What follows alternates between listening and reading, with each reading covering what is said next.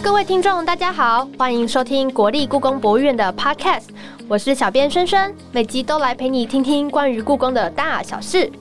大概四月的时候，网络上有盛行那个大家都要写说曾经做过的工作哪些嘛，其中一项呢，要放没有做过，让你 FB 或 IG 的好友来猜哪个工作项目是没有做过的。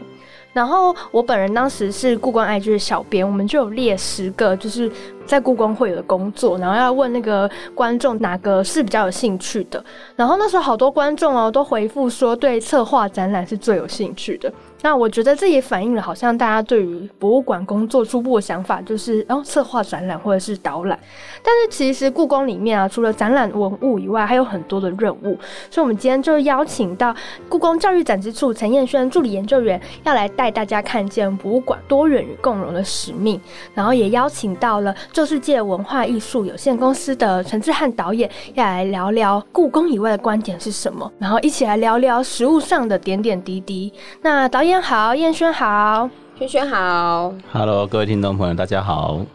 那首先想要请教一下燕轩，博物馆多元与共融，就是非常难讲的这个词汇，这是什么意思呢？对。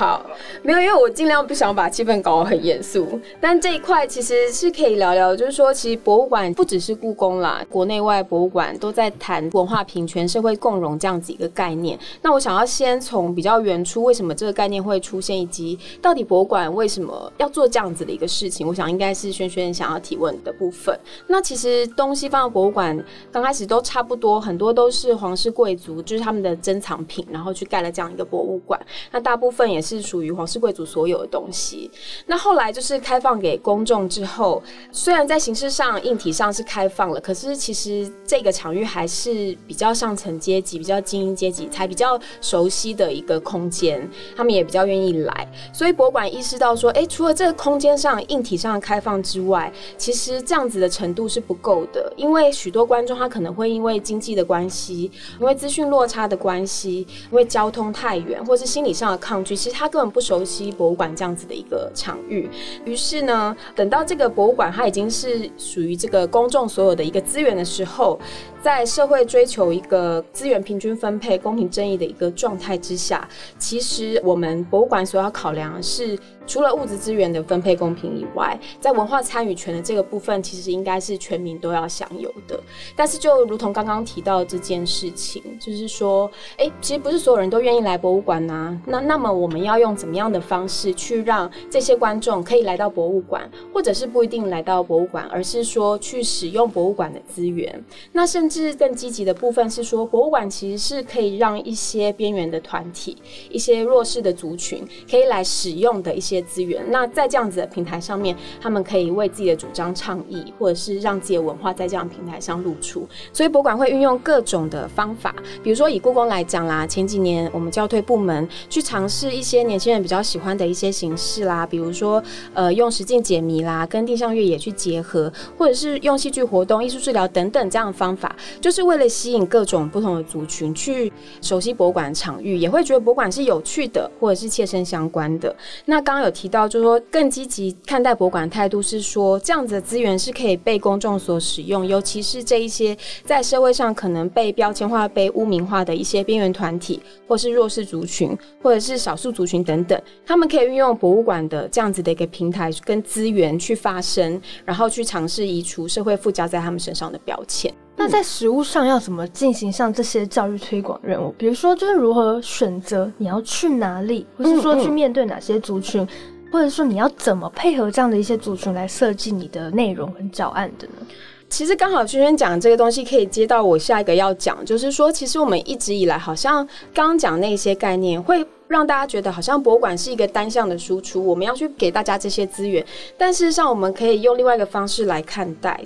就是博物馆它今天也需要去开发新的观众。刚刚说的少数族群、边缘团体、弱势族群，其实就跟我们博物馆平常常面对的对象，比如说从幼儿啦、儿童啦、青少年啦、成人、乐龄观众等等是一样的。也就是你刚刚有略略提到，就是说其实我们如果意识到我们其实是在开发新观众的时候，我们就会用使用者的观点来设计这一些活动。那如果是举这个实际例子的话，可能会用就是下面等一下会提到的城镇中学这个例子来谈。对，我想说导演可以以一个，其实大部分人都不会真的那么熟悉博物馆的功能。其实举例来讲，我以前跟人家讲说我在故宫工作，他就说哦，那你就是导游吧，或者是说哦你在卖店卖商品吧。对，就是大部分人提到博物馆工作，可能就只想到这些面向。但博物馆里面有非常多专业工作的一些面向。在导演还没有进故宫拍摄相关纪录片的时候，我想知道故宫或是博物馆对导演来说是什么。其实我以前我是真的很少进博物馆啊，特别是故宫。印象中我只去过一次，嗯哼，对。然后我那时候大学的时候跟我女朋友去的，记得要去看翠玉白菜、肉形式，然后其他我都忘记了。然后我只记得哇，原来有的画长得那么大。其实也是因为接触到了就是燕轩他们之后，才知道说哇，原来博物馆还要做这些。奇奇怪怪的事情，因为我自己以前在当导演之前啊，我就是在做社区总体营造，嗯，对，所以我在 那时候看到他们在做事情，就觉得说，嗯，这个不是就在做社造的工作吗？就是把文物带进去，可能去让里面的人啊，然后开始有接触到新的东西之后，有一些新的想法，然后有产生一些新的意义出来，这样我就觉得，哎，这个也是博物馆的工作吗？这样，然后慢慢慢慢。越来越理解他们在做的事情之后，就会觉得，哎，这些工作非常的重要。我忽然有一种感觉，就是几乎是每一个职业啊，应该都会做到这件事情。其实也不只是博物馆，可能一些企业，然后我记得现在还有一些企业社会责任的这件事情，或者是学校也在做这样的事情，或大学也都在做这样的事情。忽然就觉得这个社会好像充满了希望的感觉。那刚刚燕轩提到，就是实际上在城镇中学的案例。嗯嗯嗯。城镇中学是什么样的学校？就为什么要选择它这样子？城镇中学其实是法务部矫正署辖下的一个矫正中学哦。那这里所收容的学生是比较特殊，比如说他们可能会因为行为偏差，或是犯罪的行为，或是有犯罪之余，然后被少年法院去裁定说受感化教育。所以在这里所收容的学生的对象大概是十二岁到十八岁之间。那依照实际收容的年龄，可能我们进去的时候所接触到的这些少年年龄分布大概是十二到二十一之间。那他们总共分成十一个班级，然后以同等学历来讲，他们有一个国中班，然后有十个高中班。那在这里面，他们是希望说这些少年在接受这个矫治处遇的期间呢，能够继续维持他的受教权。所以说，他们可以就是接受国民教育的课程，然后同时为了衔接未来的职场，他们也有。进行一些职业技能训练，比如说电脑软体的应用啦、汽机车修护、烘焙等等。经过城镇中学调查，他们其实有半数是来自中低收入户或是隔代教养。然后这些少年其实他们曾经经历很多，就是一些家暴啦，或是暴力的一个情况，或者是药物滥用、教育中错等等。所以相较于一般学校里面的这些学生来讲，他们的背景比较特殊，他们可能对于学业的成就感也比较低，动机也比较低。所以在当初我们设计课程的时候，又希望博物馆跟学校管校合作的概念，我们用我们的文物。去跟老师的这些专业去交流，可是我们希望所创造出的这些教案是比较具创意性的。比如说，我们跟他们数学老师用多宝格来合作这个定向解谜的这个课程，我们也跟这个电脑软体应用的老师呢，用这个缠绕画跟多宝格来做结合。这些少年他画了一些缠绕画的小方块，然后我们再请这个电脑应用课程的老师去教他们 Scratch 这个软体，然后他们结合起来就设计了一个迷宫游戏。可在这个迷宫游戏里面，他们可能会会放进他们觉得人生中很觉得很珍贵的这些人事物，但是也有包括就是他们人生中一些阻碍，比如说毒品啦，或是黑道的这个势力的摄入等等。所以观众等于在玩这一个呃游戏的同时，他其实也会了解这些少年的这个背景。那导演在这个过程当中是一直参与的吗？我一开始在想说要进去城镇中学的时候，我心里面有点害怕。我想我是不是应该带些什么防身用品进去？但是我后来发现，哎，其实这些东西都不能带进去，所以后来都放在外面的置物柜。那三道门之前，这些东西就要卸下。对对对对。然后我就想说，至少我还有脚架吧，要带着脚架进去这样。但后来我我发现这些学生啊，实在是非常的可爱，他们会很想要跟我讲话。然后我可以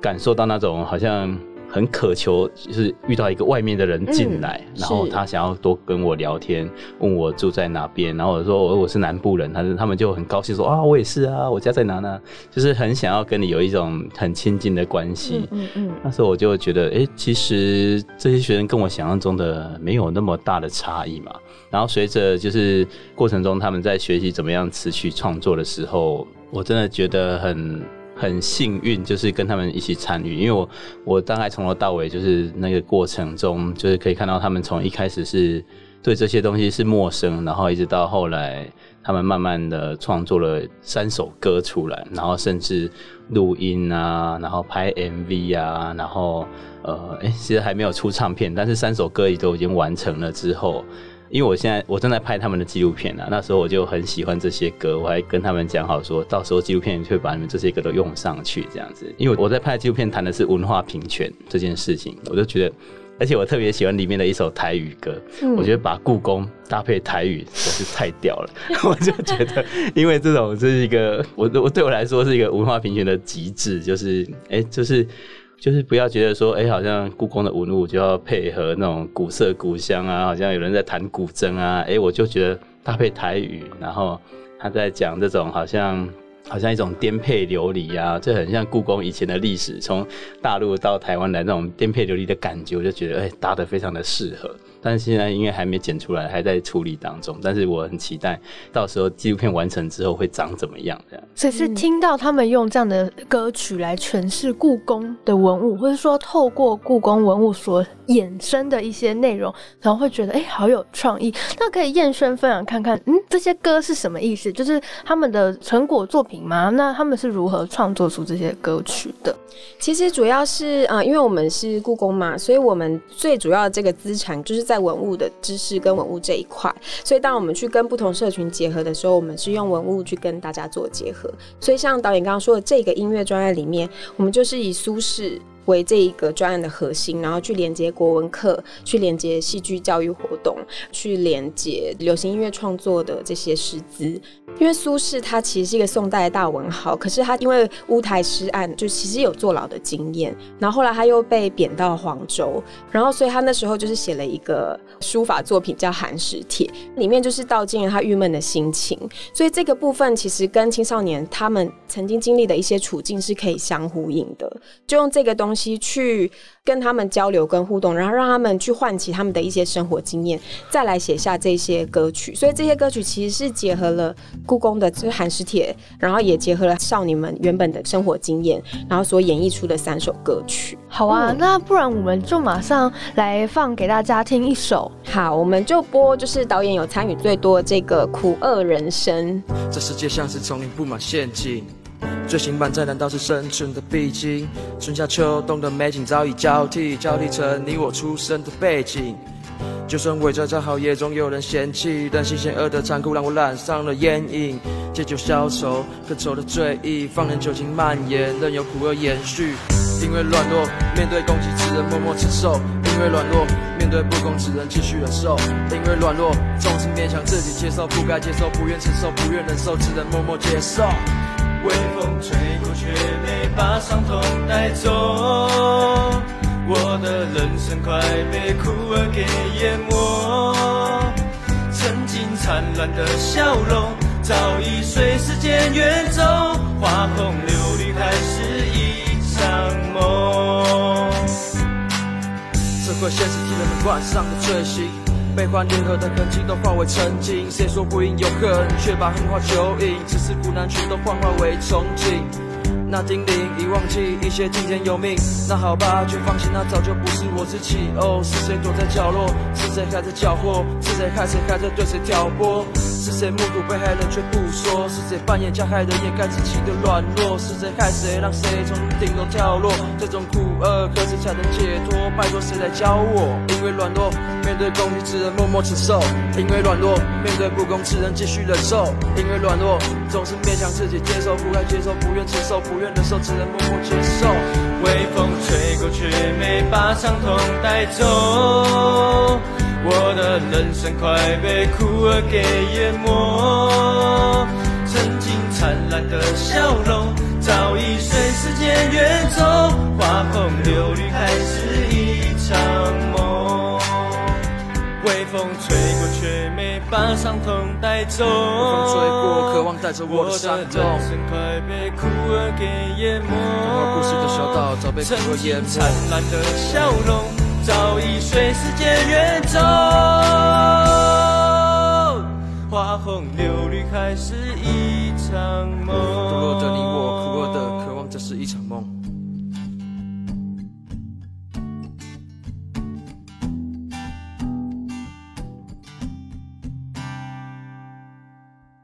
歌的内容都是学生自己写的吗？对，我觉得很酷的是，真的都是他们自己写。然后我们是分组做创作，所以其实他们要先分享彼此的生命经验之后，然后再来写下他们共同认同的一些歌词。那这歌词里面其实会讨论，比如说他们以前被霸凌的经验，或者是家庭关系的恶化，或者是他们自己体验的一些人性险恶，其实他们都会写在歌里面。然后我们不会特别去设限，不会特别去给他们框架，所以那是一个他们真实的心声。所以刚刚演唱的也都是同学们，是，而且有一位同学，他就是非常非常喜欢 rap，他常常就是因为我们课程是一整天，他可能有时候早上上完课，中午回去休息，下午又带了一首新歌来，就是创作欲是非常的旺盛。嗯，那在导演这边，从拍摄他们纪录片的过程中，导演觉得他们对就是燕轩他们带进去教导的一些文物啊，他们的吸收度状态，你觉得怎么样？就他们是呃，可能还是觉得说他是一个离自己很遥远，可能比较没兴趣，还是说真的有让他们因此产生一些兴趣？我觉得可能对这些小孩子来讲啊，一开始他们连苏东坡是谁都不知道，他们可能只是听过这三个字这样。但是你可以看到，那歌词里面甚至都有一些讲到苏东坡啊，然后讲到定风波啊，什么什么，就是对你会看到他们把他们学到的东西，然后都放到歌词里面去的时候，我就觉得说，哎、你不能说他们好像哇，好像受到了什么文物的熏陶，但是你会知道说这件东西变成他们创作的元素之一的时候，这是我觉得一直以来创作里面很重要的东西啊，就是当你把这些东西放进来的时候，观众或是听众他听到了这一首歌，然后他就会觉得说，哦，什么是定风波？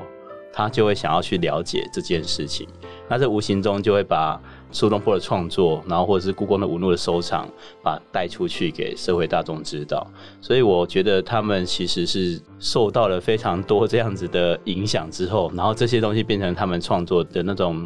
零件之一啊。整个过程，我觉得他们的本性没有太大的改变，但是他们对于文物啊，或或者是对于苏东坡这个人，或是里面有其他介绍到的一些其他的文物，都好像变得更加的了解了。那在这个任务的过程中，有没有发生什么有趣的事情？其实像我刚刚提到的这些教案规划里面，我们有一个基础的架构，是我们二零一八年所规划的一个艺术陪伴计划。我们基本上跟城镇的合作是用这个艺术陪伴计划来发展的。那这个课程架构其实它一定会包括我们的复制文物的触摸赏析，也会包括一些数位装置，比如说是影片或者是像 VR 这些装置的体验。再来，我们就会结合一些创造性的活动，比如说戏剧活动啦，或是动力制造的这个制作，然后或者是电脑游戏刚刚提到的定向解谜啦，或者是甚至是网络迷音。那为什么我们要做迷音呢？因为其实像故宫精品这个小编，他们就是网络迷音梗图制作的佼佼者之一嘛，所以我们运用这样的资源，也让学生去了解，哎，到底什么是迷音啊？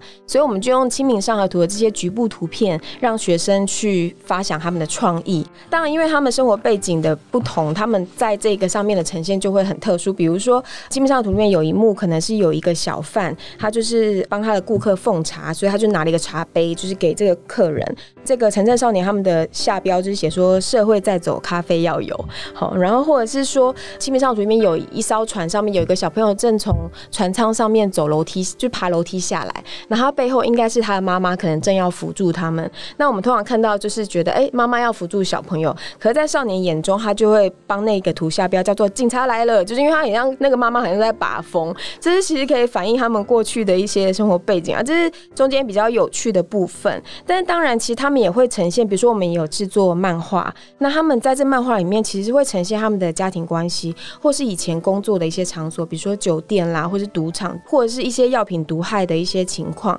然后甚至有一些时事的观察。其实这些少年他们还蛮关注时事的，因为他们在社房里面其实就是除了看书跟互动之外，就是看电视嘛，然后他们会关注很多新闻。然后我觉得非常厉害的是，他们会用隐喻的手法去讽刺现在的一些政治人物的言行，这是我在里面看到觉得比较有趣的部分。在这一个任务，在这个专案的过程当中，对于燕轩还有对于导演来讲，有什么感动的事情，或者说有什么心酸血泪可以分享的？虽然写了很多，可能要再录一集吧。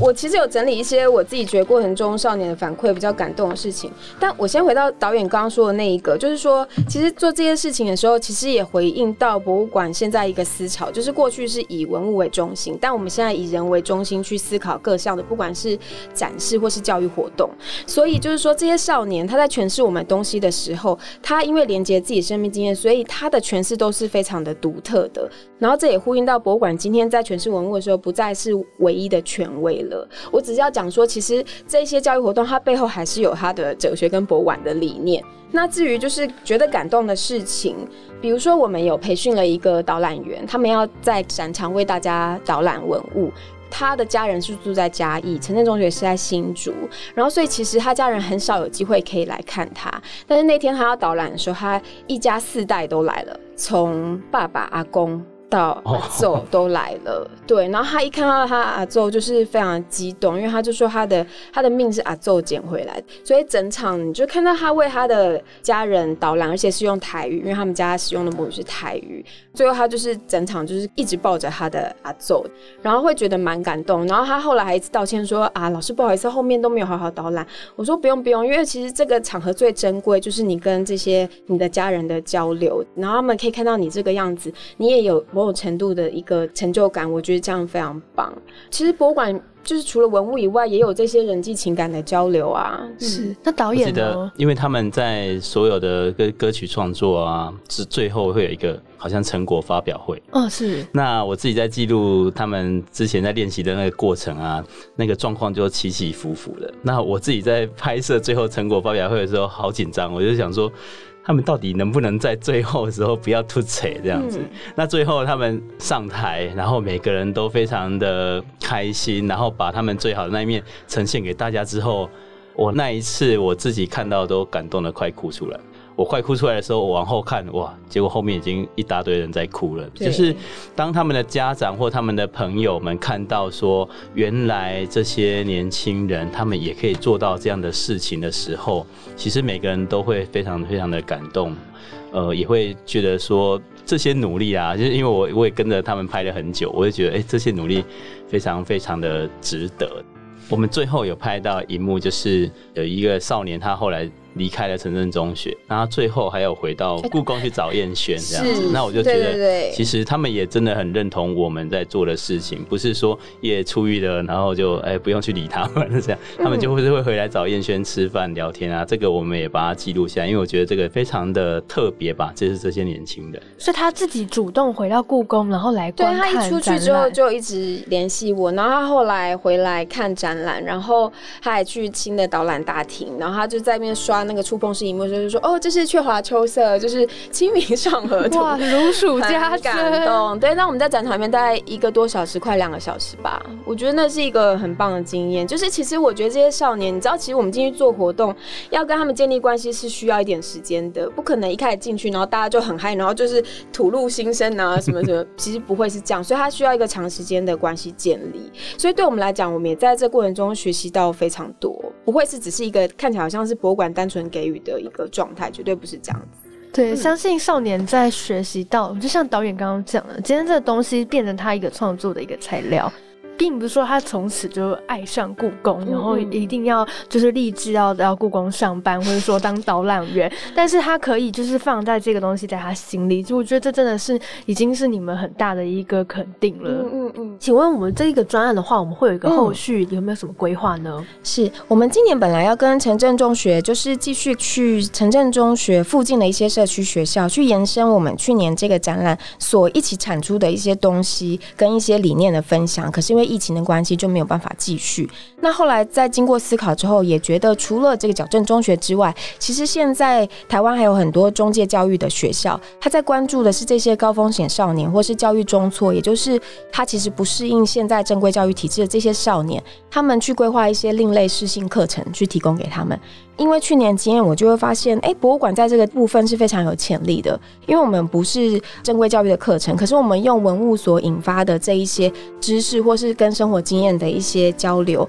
还有我们博物馆的跨领域的特性，我们可以去。连接不同跨领域的师资，其实是可以让这些少年去认识生活的更多面向，跟还有引发他们的兴趣。我觉得这个是最重要的。所以，我们接下来可能会，呃，如果有机会的话，就跟中介教育学校合作。那另外还有一个就是说，其实现在世界各国的博物馆其实是在讨论 empathy 这个东西。其实我们从文物可以延伸到对人的同理，就像我们在城镇所做的这一些，我们用文物，然后用学生的创作，其实观众在展场里面是可以引。引发就是对这些少年的同理心，我觉得这也是博物馆它的文物的一个力量之一。所以接下来我们可能会运用不同的形式，把我们文物的这个部分，把情绪同理这个部分引出来。那另外，我觉得情绪教养这件事情也是很重要，因为你看到这些少年，除了他们在经济上弱势，或是文化上等等之外，其实情绪会影响他们的行为非常大。所以我们未来会跟相关领域专家来研究，看看博物馆文物怎么样溢注在这些资源里面。嗯，好，今天非常感谢导演和燕轩丰富的分享。如果说有下一个食物案例的分享的话，欢迎再来上我们的 podcast。好的，谢谢，谢谢轩轩。下一集我们要聊聊故宫当中跟台湾能够有什么样的关系呢？希望大家都不要错过喽。